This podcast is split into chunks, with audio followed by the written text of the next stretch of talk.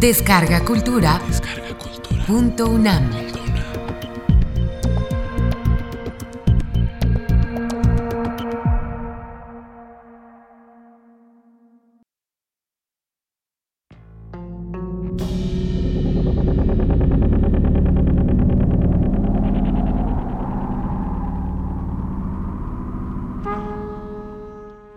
La mano gloriosa.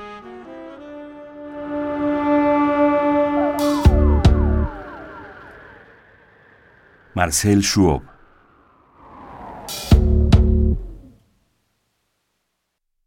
Declaración de la sirvienta.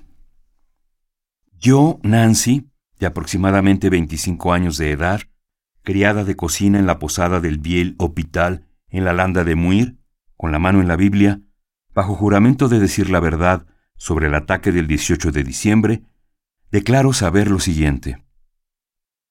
Recibimos pocos viajeros en el invierno, pues la landa está sembrada de carbón piedra y matojos, con atascaderos de lodo, de modo que los carretoneros cruzan muy rara vez por Muir, y los que atraviesan la comarca a pie temen el terrible viento que baja del cielo cuando se acerca la Navidad. El martes por la noche, la leche se congeló en los cubos, y después de que Doll y yo la metimos a la cocina, nos quedamos sentadas bajo el manto de la chimenea, donde el señor Douglas, el viejo Doug, como lo llamábamos, cocía manzanas en la marmita antes de irse a dormir. Así pasamos tranquilamente la velada con el viejo Doug, la señora Elizabeth, su mujer, y John, el criado de caballeriza. No había ningún viajero en el albergue. Hacia las diez, todo el mundo estaba cansado, pero yo tenía que terminar de tejer un brazalete de punto para el hijo enfermo de la señora Dorothy, la hermana de mi ama, que vive donde da vuelta el camino. El viejo Doug se llevó la vela, pues los leños del fogón daban suficiente luz para mi trabajo, y yo estaba tan acostumbrada al movimiento de las agujas que mis dedos tejían solos. De este modo, me abstraía a la luz vacilante del fuego rojo. Le había prometido a Doll alcanzarla pronto, pues en época de mucho frío nos acostábamos juntas. Se oía crujir el camino y el chotacabras chilló varias veces durante la noche. De repente se oyeron pasos y una llamada en la puerta. Al principio sentí miedo, pues podía ser ya la medianoche la hora en que se dice que el rey negro caza en la landa de Muir. A la segunda llamada, tomé valor y levanté el picaporte. Y entre la tormenta de llovizna y carbón menudo, vi a una mujer tiritando con las manos blancas de frío. Tenía la voz grave. Preguntó si se le podía dar posada y un tarro de cerveza. Ofreció acostarse frente al fuego, prometiendo marcharse al salir el sol. Tan pronto como se sentó, puso entre sus pies bajo la falda un saco de tela gruesa lleno de ropa vieja y se puso a mirar el fuego. Le llevé un tarro de cerveza. Mis manos estaban tan entumecidas que derramé casi la mitad al llevarlo. Volví a tomar mi tejido y continué trabajando, pues los ojos de la mujer me espantaban un poco y no me atrevía a dejarla sola dentro de la estancia. Pero el sueño me vencía y comencé a dar cabezadas. En una de estas, cuando mis párpados se cerraban, vi los bajos del vestido de la mujer y el sobresalto me despertó. Había visto un pantalón de hombre asomado bajo la falda. Me estremecí hasta la punta de los cabellos, pero me mantuve inmóvil, fingiendo que dormía. La falsa mujer miraba en torno y se puso a examinarme atentamente. Luego desanudó el saco y extrajo de ahí la mano de un muerto, seca y ajada. Le incrustó una vela que encendió en el fuego y me pasó la flama dos o tres veces bajo la nariz, diciendo, que duerman los que duermen, y los que estén despiertos, sigan despiertos.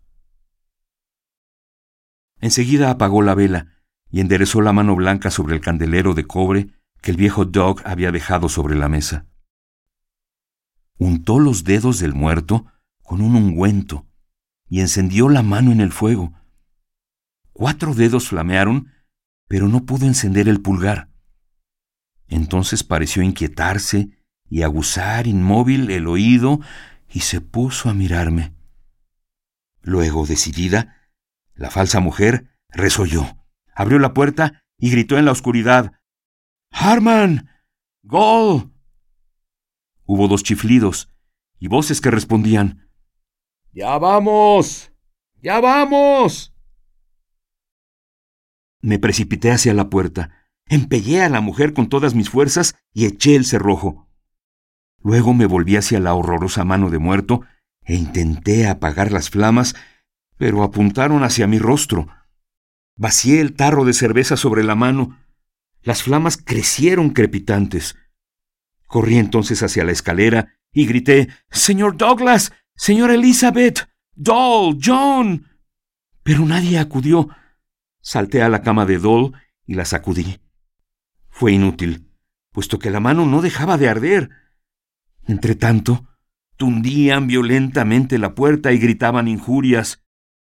¡Abre, puta! ¡O te desollaremos viva! ¿Vas a abrir? Derribaremos la puerta y asaremos tu cabeza al fuego. ¿Vas a abrirnos, puta? ¡Responde! Sabemos que estás despierta porque el pulgar no arde. ¡Responde! ¿Vas a abrir?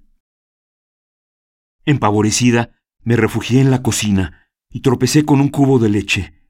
Lo alcé y vertí la leche helada sobre la mano llameante, que crepitó y se extinguió.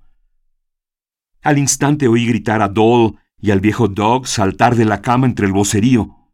Desde la ventana, él descargó su mosquete se oyó un gemido, después un silencio, y luego una voz que se alzó. ¡La mano! ¡La mano gloriosa!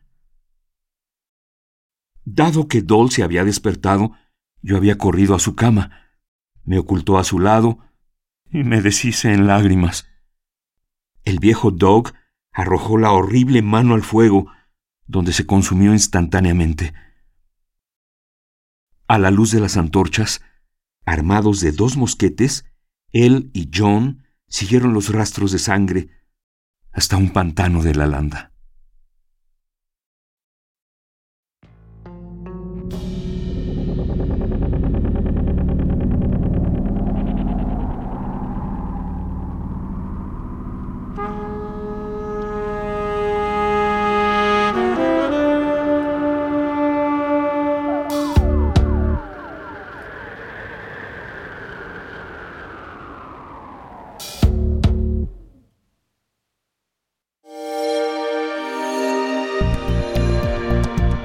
Descarga Cultura. Descarga Cultura. Punto UNAM.